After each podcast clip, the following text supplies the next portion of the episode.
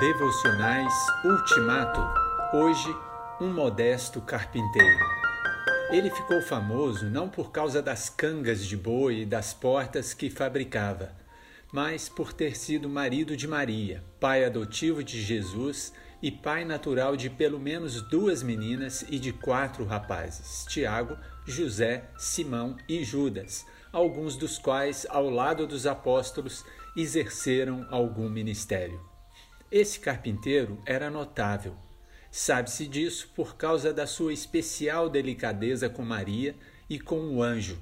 Ele agiu como um cavalheiro com a esposa. Quando soube que Maria estava grávida, embora tivesse o apoio da lei para expô-la em uma humilhação pública, ele preferiu ser o mais discreto possível.